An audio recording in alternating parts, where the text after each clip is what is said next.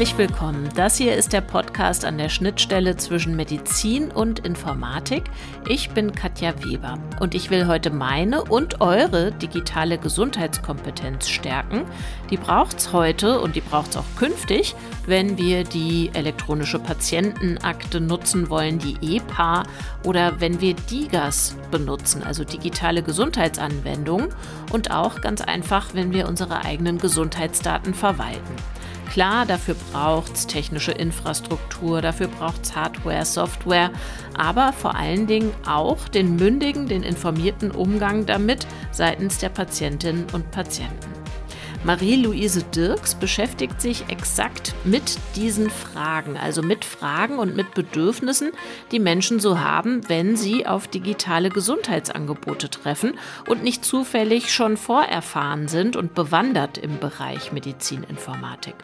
Marie-Louise Dirks arbeitet an der Medizinischen Hochschule Hannover, leitet die Patientenuniversität. Wir klären gleich, was das ist. Sie leitet auch den Forschungsschwerpunkt Patientenorientierung und Gesundheitsbildung an der Medizinischen Hochschule Hannover und den Masterstudiengang Bevölkerungsmedizin und Gesundheitswesen läuft auch unter dem Namen Public Health. Herzlich willkommen, Frau Dirks. Schön, dass Sie da sind. Vielen Dank für die Einladung. Ich freue mich auf unser Gespräch. Sie leiten seit 2007 diese Patientenuni. Was genau ist das? Also eine Hochschule, an der sich Patienten einschreiben?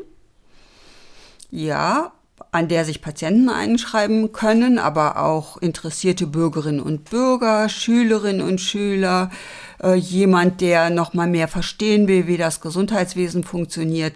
Aber im Wesentlichen kommen Menschen, die direkt oder indirekt von Krankheit betroffen sind und die etwas lernen wollen darüber, wie kann man gut mit der Krankheit umgehen, was gibt es für neue Erkenntnisse in der Medizin, aber auch so Fragen wie, wo finde ich gute Gesundheitsinformationen, an wen wende ich mich, wenn ich ein Problem habe. Das ist so die, das große Zielspektrum, was wir mit der Patientenuniversität verbinden. Und daran merken Sie schon, es ist interessant nicht nur für Erkrankte, sondern auch für andere interessierte Menschen. Mhm. Jetzt steckt ja in dem Wort Patient erdulden drin oder erleiden. Wer gerade eine Krankheit hat, also akut oder chronisch, der hat ja wahrscheinlich überhaupt nicht die Kapazität, sich bei Ihnen weiterzubilden, oder? Also Patientenuni stimmt insofern nicht. Bei Ihnen schreiben sich Gesunde ein, die irgendwann mal Patienten, Patientinnen sein werden oder sein könnten. Ja und nein. Ich meine, auch Gesundheit ist ein relativer Begriff. Und wenn Sie eine chronische Erkrankung haben, denken Sie an Rheuma, denken Sie an Diabetes, denken Sie an Krebs, was auch eine chronische Erkrankung ist. Dann sind Sie ja nicht ständig so belastet, dass Sie nicht sich mit Ihrer Erkrankung beschäftigen können, auch etwas darüber lernen wollen. Insofern geht es es weniger um Akutkranke, wenn Sie diese Unterscheidung machen wollen. Das stimmt. In einem akuten Krankheitszustand ist man vermutlich nicht in der Lage, die Patientenuniversität vor Ort aufzusuchen. Aber in anderen Situationen natürlich schon. Und auch Angehörige kommen zu uns. Und vielleicht schon zur Überleitung zu dem, was wir über digitales Gesundheitswesen gleich besprechen werden. Wir bieten viele Veranstaltungen, die wir in den letzten Monaten angeboten haben, auch als Online-Forum an. Menschen können sich dort einwählen, Menschen können auf YouTube sich Vorträge anschauen.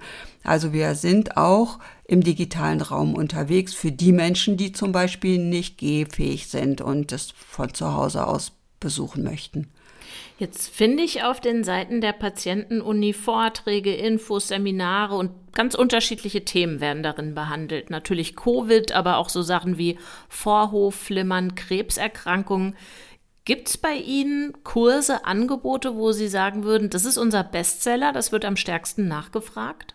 Ach, das ist eine gute Frage. Wir sind ja über zehn, ich glaube 15 Jahre inzwischen schon dabei die großen Krankheitsbilder, wenn man jetzt das Thema Arthrose zum Beispiel nimmt oder das Thema Krebs, das sind schon Themen, wo viele, viele Menschen kommen.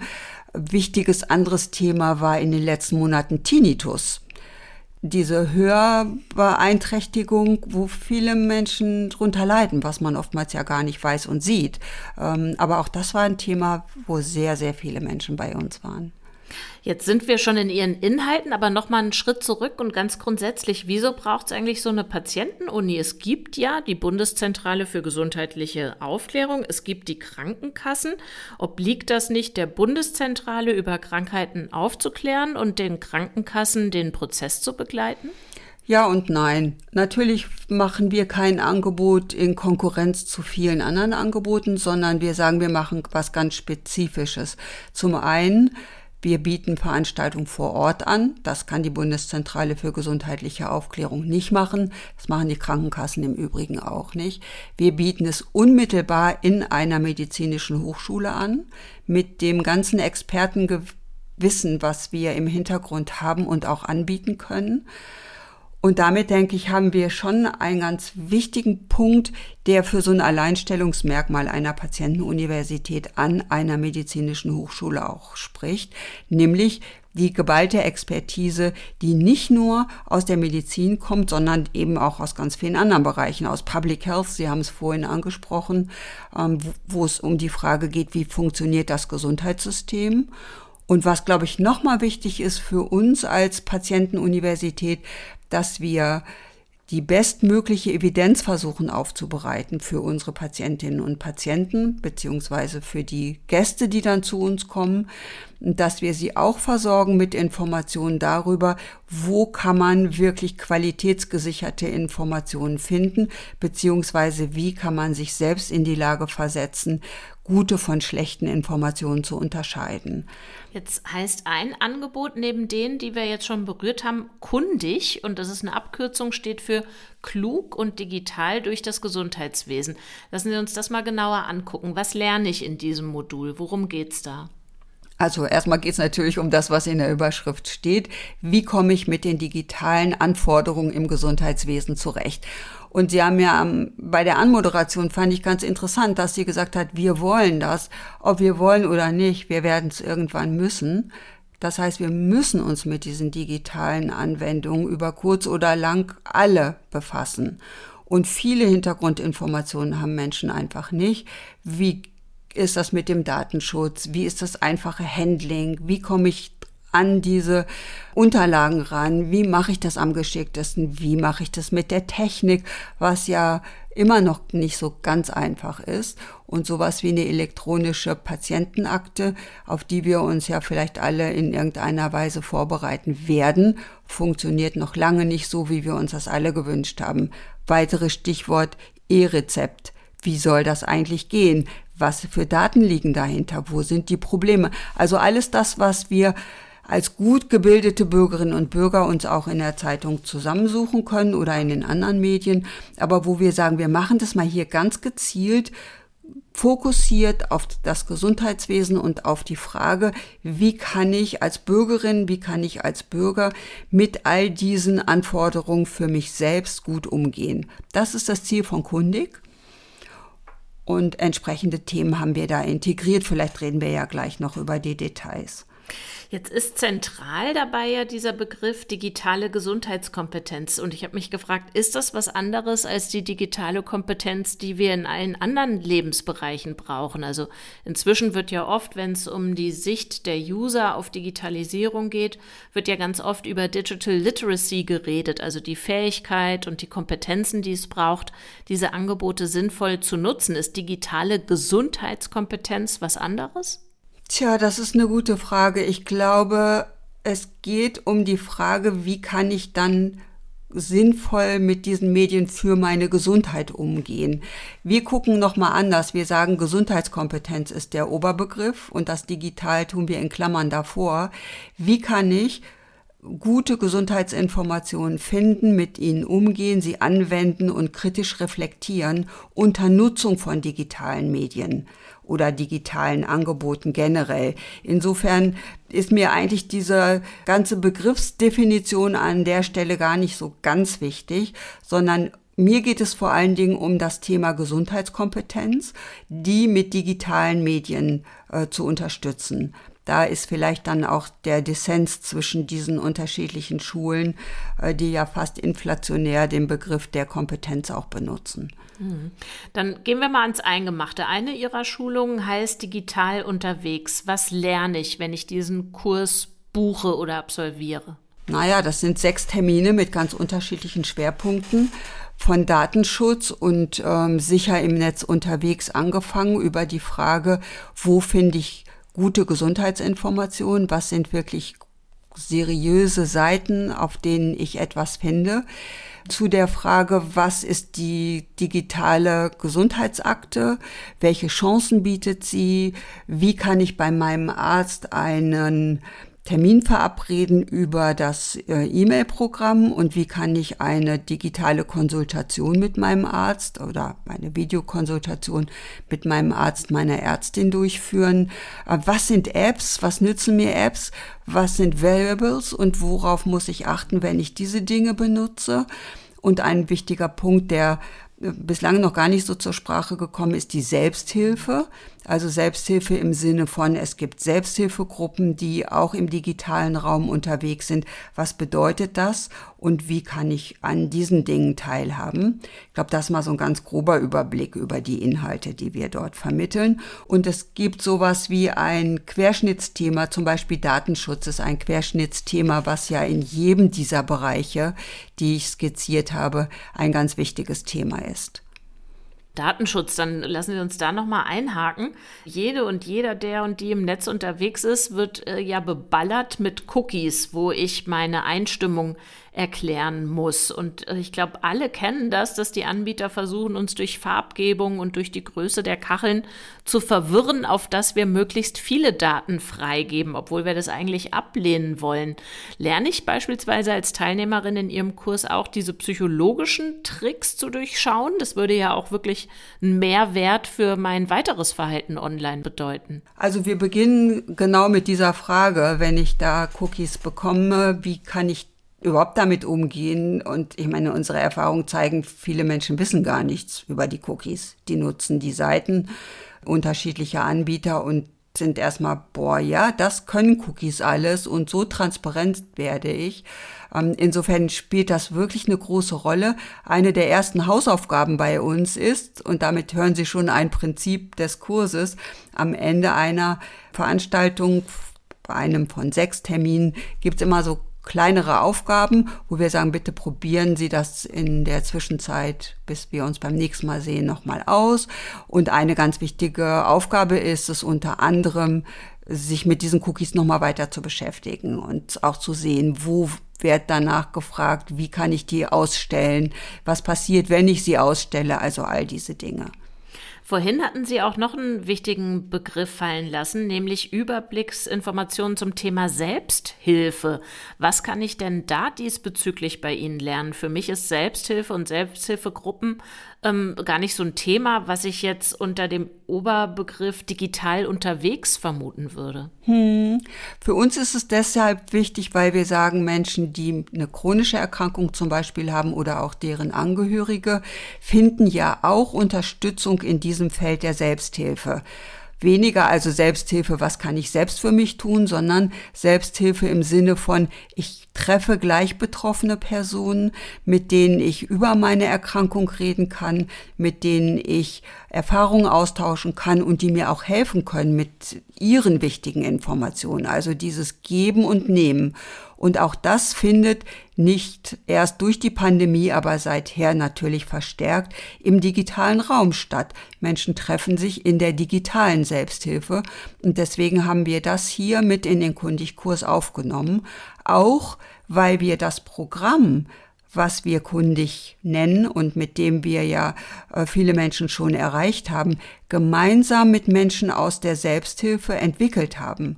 Also Menschen, die sich in der gesundheitsbezogenen Selbsthilfe engagieren, ähm, haben sich alle Inhalte, die wir entwickelt haben, angeschaut, mit uns gemeinsam das modifiziert, auf Verständlichkeit geprüft, auf Stimmigkeit geprüft. Und ich finde, das ist ein ganz, ganz wichtiges Qualitätsmerkmal auch des Kundigkurses.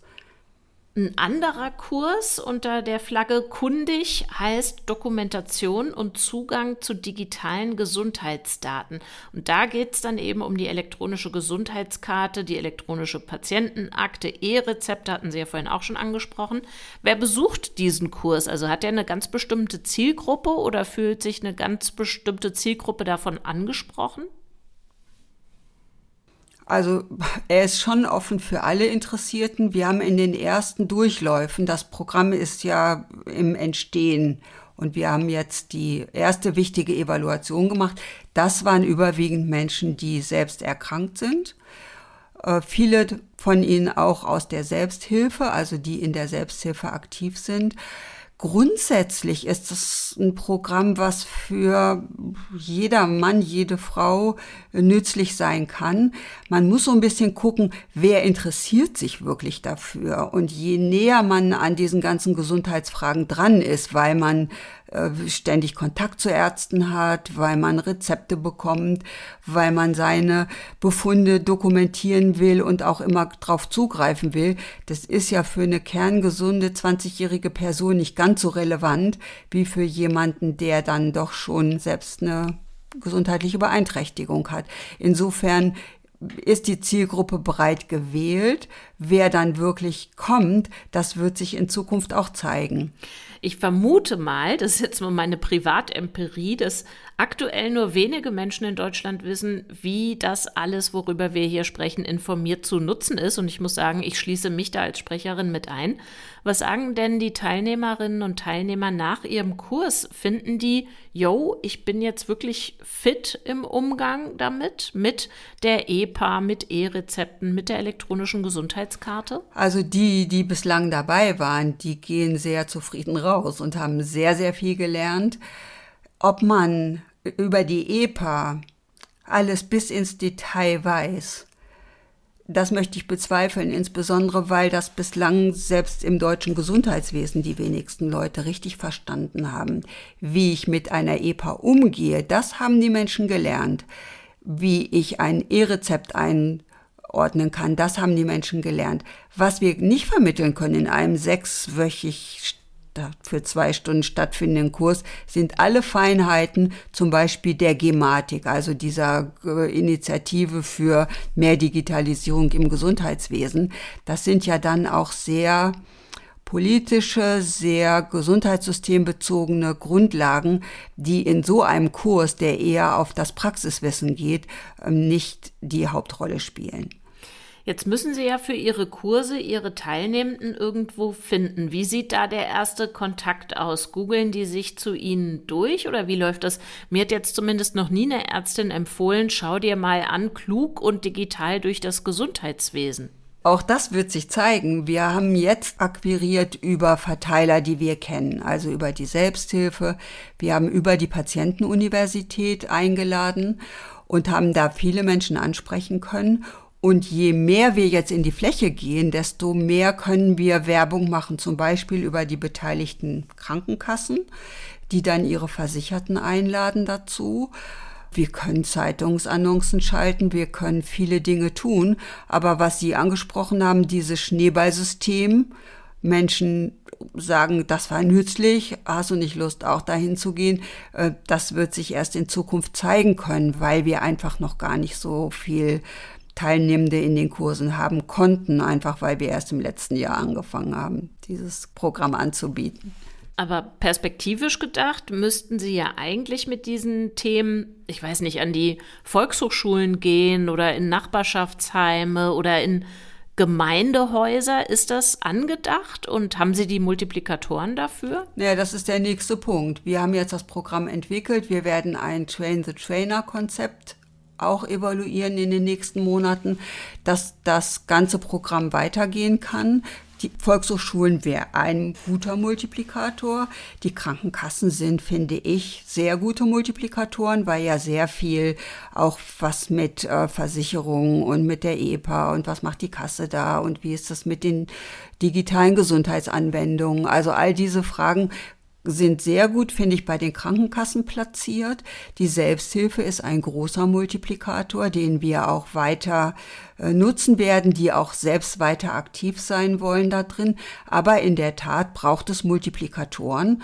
Und da sind die Volkshochschulen, die Krankenkassen, die Gemeinden, Gesundheitsämter könnte auch etwas sein, äh, was dann auf der Basis von so einem Manual, was wir entwickeln werden, ähm, durch diese Institutionen selbst durchgeführt werden könnte.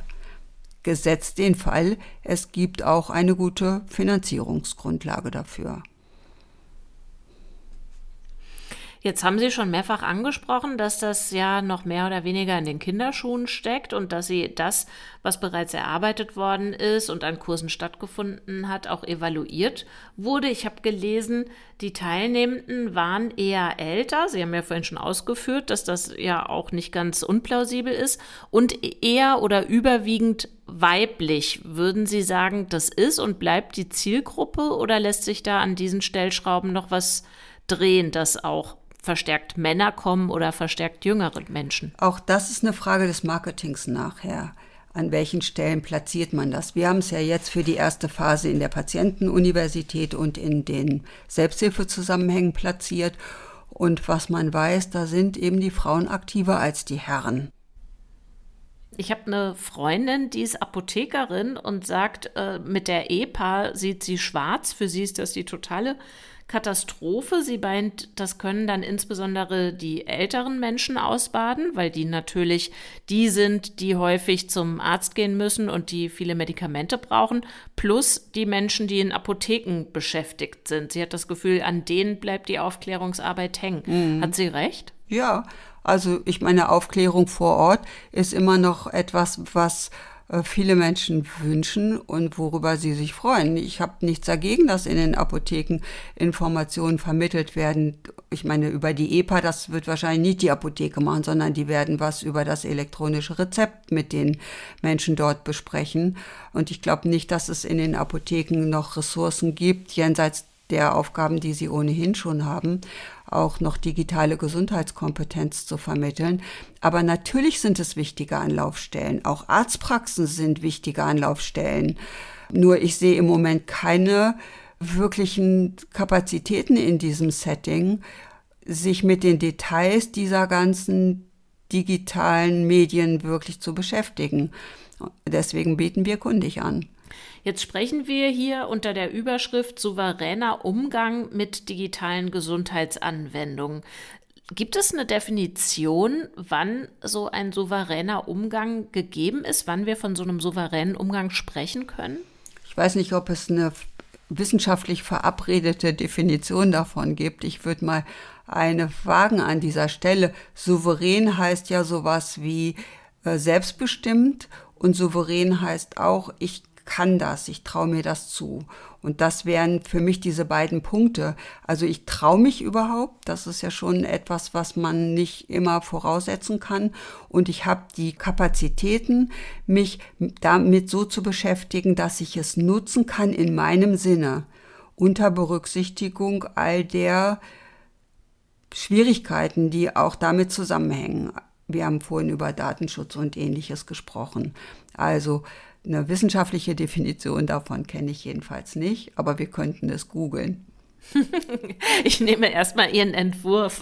Vielen Dank dafür. Jetzt würde ich mit Ihnen gern noch besprechen, das ist ja auch immer Teil dieses Podcasts, wie Sie in Ihre Position gekommen sind oder wie, wie der Weg dahin ausgesehen hat. Ähm, ich weiß, dass Sie sich dermal eins zur Arzthelferin haben ausbilden lassen. Dann haben Sie Pädagogik studiert, Erziehungswissenschaften, Soziologie und Psychologie, promoviert zum Thema Frauen- und Krebsfrüherkennung und dann folgte die Habil zum Thema Empowerment und die Nutzer des deutschen Gesundheitswesens. Das sieht für mich von außen betrachtet ziemlich straight und zielgerichtet aus. War es das auch? Ja, man kann es ja immer so hinsortieren. Aber der, wenn man sagt, das Ziel ist eigentlich das Thema Gesundheit und der Umgang mit Menschen, dann hat man die beiden Dinge, glaube ich, gut zusammengepackt. Dann findet sich die Medizin im weitesten Sinne wieder in dem, was sich bislang dann damit gearbeitet habe. Und dann findet sich die Pädagogik an vielen Stellen, da wo ich solche Programme entwickle, zusammen mit Kolleginnen und Kollegen natürlich. Da, wo ich diese Patientenuniversität aufgebaut habe, das sind ja die pädagogischen Anteile, die finde ich ganz gut da zusammenfließen. Und vieles ist dann auf dem Lebensweg eher zufällig. Wo bekommt man eine Stelle? Mit welchen Personen kommt man in Kontakt? Wo finden sich Synergien? Wo finden sich gemeinsame Interessen? Und so entwickeln sich dann Themen weiter. Und im Rückblick sieht es straight aus, aber manches ist dann doch eher, ja, eine gute Entwicklung im Nachhinein, die aber nicht so eins zu eins geplant war. Okay, also so eine Mischung aus dem prinzipiellen Interesse und den Dingen, die sich dann so darum angeordnet haben, wo dann vielleicht doch auch der Zufall eine gewisse Rolle spielt. Haben Sie es mal bereut, dass der Weg so verlaufen ist, wie er gelaufen ist? Oder würden Sie rückblickend sagen, ach, da wäre ich lieber nochmal nach da abgebogen? Das ist immer eine gute Frage. Wenn Sie wissen, dass ich jetzt schon seit drei Jahren eigentlich in Rente bin und dort immer noch arbeite, dann äh, haben Sie eine Idee davon, dass mir die Arbeit Spaß macht, dass mir diese Mischung aus Wissenschaft, Bildung und Lehre so viel Freude macht, dass ich das nach wie vor gerne machen möchte. Insofern hat es sich alles wirklich stimmig ergeben und ich bin sehr zufrieden in der Position. Ich bin in der Weise auch nicht gefesselt in Strukturen, in denen ich nicht so arbeiten kann, wie ich möchte, sondern in Strukturen, in denen es möglich ist, Ideen zu entwickeln, sie umzusetzen und wo es auch ein Umfeld gibt, was das mitträgt. Das ist ja auch nicht in jeder Abteilung, in jedem Institut, an jeder Forschungseinrichtung gleichermaßen der Fall. Bei uns ist es so, die Bedingungen sind gut gewesen und sind nach wie vor gut. Wenn ich jetzt heute überlegen würde, Ihre ehemaligen Studienfächer zu belegen, ne? also Pädagogik, Erziehungswissenschaften, Soziologie und Psychologie oder eben eine Auswahl davon, wäre das, würden Sie sagen, so ein idealer Einstieg in Ihr Arbeitsgebiet oder würden Sie sagen, nee, nee, lass mal, dann studier mal lieber gleich bei uns den Masterstudiengang Bevölkerungsmedizin und Gesundheitswesen, da ist das alles drin? Naja, der ist zu kurz, um das dann alles reinzupacken. ein richtig ein etwas längeres Studium vermittelt dann schon andere Grundlagen. Und Soziologie, Psychologie ist nur ein Randthema in Public Health. Insofern bin ich mit diesen Grundlagen wirklich sehr, für mich persönlich sehr zufrieden. Ähm, letztlich muss es auch jeder für sich entscheiden, wo soll dann die berufliche Zukunft hingehen. Und wenn jemand sehr klar schon die Vorstellung hat, ich möchte gerne in der Epidemiologie arbeiten oder ich möchte gerne mich mit dem Thema Hygiene beschäftigen, dann braucht er vielleicht nicht so viel Psychologie oder vielleicht auch, das kann man glaube ich noch diskutieren, was man dann für Grundlagen braucht. Und was ich glaube ich inzwischen auch festgestellt habe, das Leben hört ja nicht mit dem Studium auf, interessant zu sein, sondern es gibt viele, viele interessante Themen, die man ja immer noch im Laufe des Lebens sich zusätzlich erarbeiten kann. Letztlich sind all diese Masterstudiengänge ja Weiterbildungsmaster oder viele davon sind Weiterbildungsmaster, wo man auf Hochschulniveau nochmal Themen aufgreifen kann und vertiefen kann. Und die Welt ist voller toller Kurse, Seminare, Weiterbildung, die einen ja auch in all dem, was man schon als Basis hat, immer wieder weiterentwickeln. Insofern ist man nach dem Studium ja noch lange nicht fertig. Das bestimmt. Aber wenn wir noch mal so auf den, auf die Zeit gehen, vielleicht nach dem Schulabschluss, wo man noch gar nicht so genau weiß, Ausbildung oder Studium und wenn ja, welches Fach und so. Was würden Sie denn jungen Leuten raten, die sich so diffus für ihren Arbeitsbereich interessieren, aber noch nicht so genau wissen, ich möchte die Gewichte so und so hängen? Wo kriegen die einen guten Einstieg oder einen guten Überblick? Ich frage mich, ob das nur für diesen Bereich ist, sondern für andere auch. Ich würde vielen jungen Leuten als erstes ein freiwilliges soziales Jahr vorschlagen. Völlig unabhängig davon, was dann ihre nächsten Schritte sind. Ich finde, das ist eine so gute Möglichkeit, A, was Soziales zu erleben und B, sich nochmal ganz anders zu erleben als in der Schule. Und von da würde ich meinen Weg weitergehen und würde einen Bachelor wählen, der nicht zu kleinteilig ist, sondern der ein bisschen breiter angelegt ist.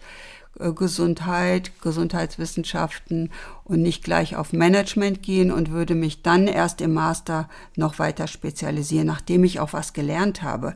Was habe ich als junger Mensch, der gerade seine äh, Schule abgeschlossen hat, was habe ich überhaupt für eine Vorstellung von dem, was mich in so einem Studium erwartet? Insofern würde ich mir genügend Zeit lassen, auch bei der Auswahl. Heutzutage müssen die jungen Leute so lange arbeiten, dass sie bestimmt nichts versäumen, wenn sie sich in Ruhe auf ein Gebiet begeben.